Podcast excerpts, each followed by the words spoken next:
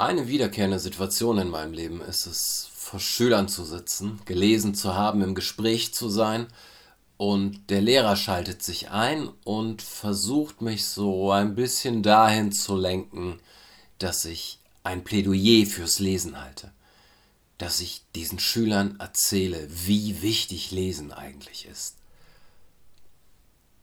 Und ich kann und will das nicht bedienen. Und dafür gibt es drei Gründe. Der erste mag eine Unterstellung sein.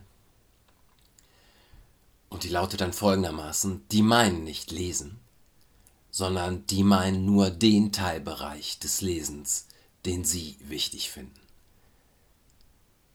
Die wollen nicht, dass die Schüler Comics lesen oder John Sinclair oder Arztromane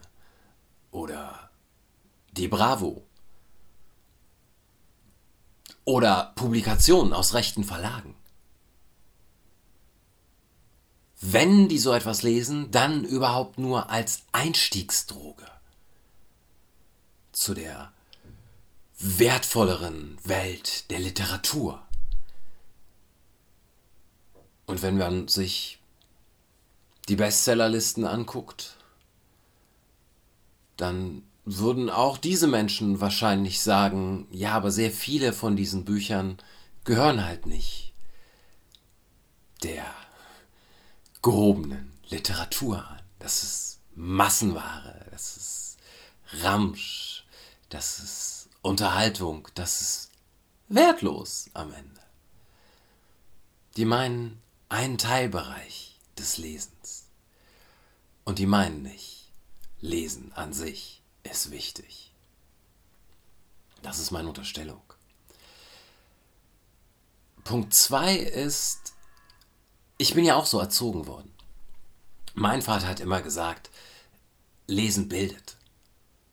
Und was es meinte war, Lesen bildet auch den Charakter. Und mein Vater hat diese, diesen Vorteil gehabt, sich nie in seinem Leben in einem intellektuellen Milieu bewegt zu haben. Das heißt, er konnte dieses Milieu als Projektionsfläche nehmen und er konnte Dinge sagen wie, aber schau mal, die Leute, die gelesen haben, da passiert weniger Gewalt in diesen Kreisen, in diesen Schichten. Und es gibt weniger körperliche Gewalt. Wahrscheinlich kann man das statistisch untermauern. Und man kann das auch als Fortschritt betrachten, definitiv.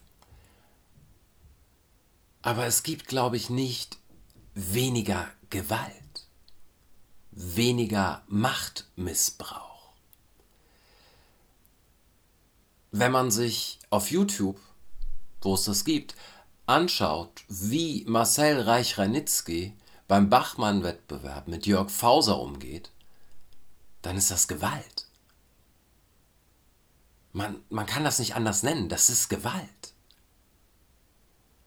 Und ich bewege mich jetzt, im Gegensatz zu meinem Vater, der das halt nie konnte, nie gemacht hat. Ich bewege mich jetzt seit über 20 Jahren in diesem Literaturbetrieb und es deckt sich nicht mit meinen persönlichen Erfahrungen, dass die Leute dort weniger egoistisch, weniger eifersüchtig, weniger machtgeil oder weniger irgendetwas wären. Dass da idealere Menschen mit mehr Empathie, mit mehr Mitgefühl sitzen würden, kann ich so nicht bestätigen.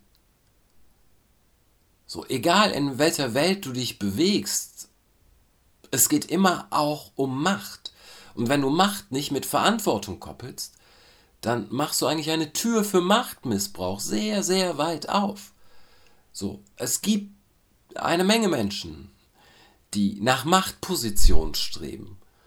Und ich glaube nicht, weil sie für sich selber sagen so, ich, das ist meine Verantwortung. Ich möchte diese Verantwortung tragen und hier gerecht werden. Nee, die wollen diese Macht einfach haben. Zur Selbstverortung, um sich seines eigenen Wertes irgendwie zu vergewissern. Aber nicht um verantwortungsvoll damit umzugehen.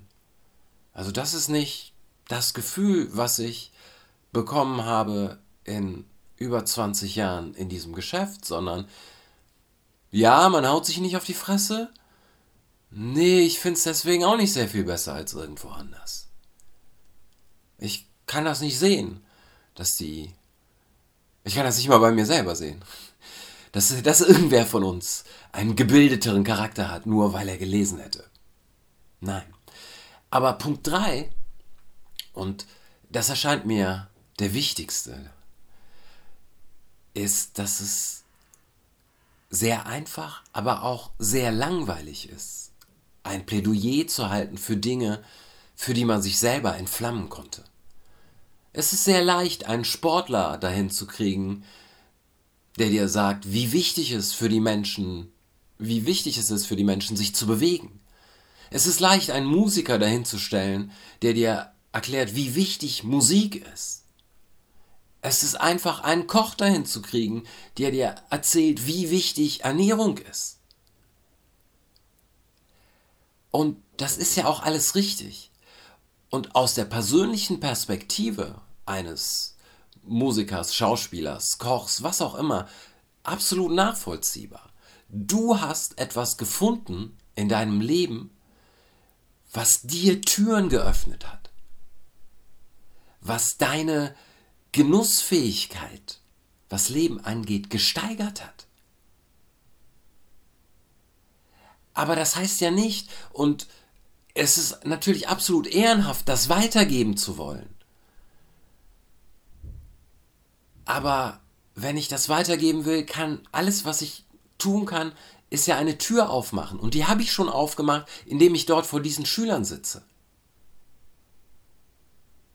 In dem Moment, in dem ich eine Wichtigkeit behaupte, ist das auch sehr schnell mit einer Art Dünkel verbunden. Wenn ich mich nehme, ähm, ich esse gerne Schokolade. Dunkle Schokolade. Und mittlerweile funktionieren die Schokoladen, die es im Supermarkt gibt, fast alle nicht mehr für mich. Ich muss, damit ich ein für mich befriedigendes Geschmackserlebnis habe, mehr Geld für Schokolade ausgeben. Aber deswegen komme ich ja nicht auf die Idee, dass irgendetwas an mir besser ist und dass die Leute ein besseres Leben haben würden, wenn die nur alle so Schokolade essen würden wie ich. Die haben halt ein anderes Bedürfnis, wenn sie Schokolade essen und das ist vollkommen okay so.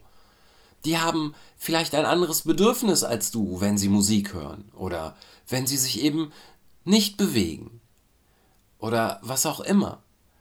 So, das, was man selber für sich gefunden hat, ist ja nicht automatisch besser oder wertvoller. Ich weiß überhaupt nicht, vor wem ich da sitze. Ich weiß nicht, wie diese Menschen veranlagt sind, wo ihre Potenziale liegen. Ich kann nicht in die reingucken.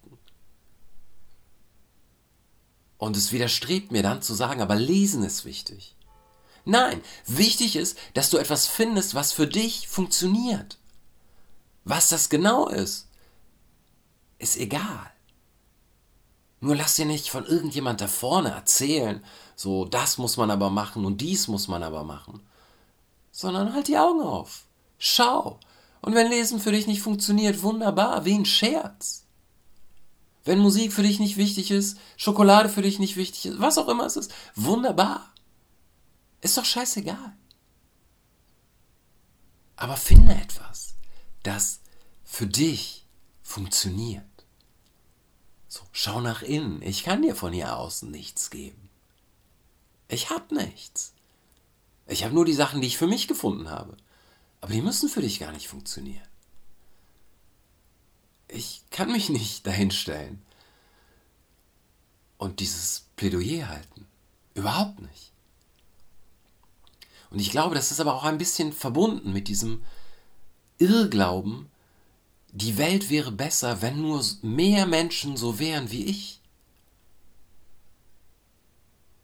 Was eine andere Art ist, glaube ich, auszudrücken, ich kann meine eigenen Schattenseiten nicht so gut sehen, aber die der anderen erkenne ich sofort.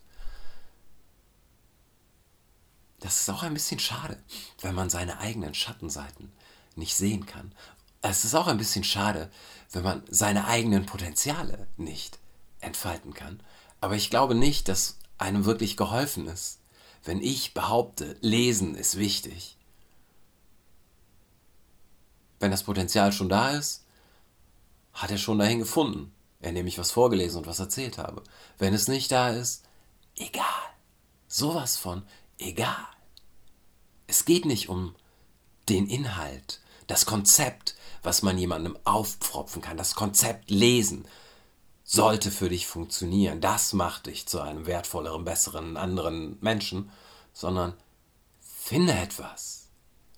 So, den Inhalt kannst du selber füllen. So, du musst nur etwas finden. Und es muss nicht das Konzept sein, was dir irgendjemand anders aufdrückt.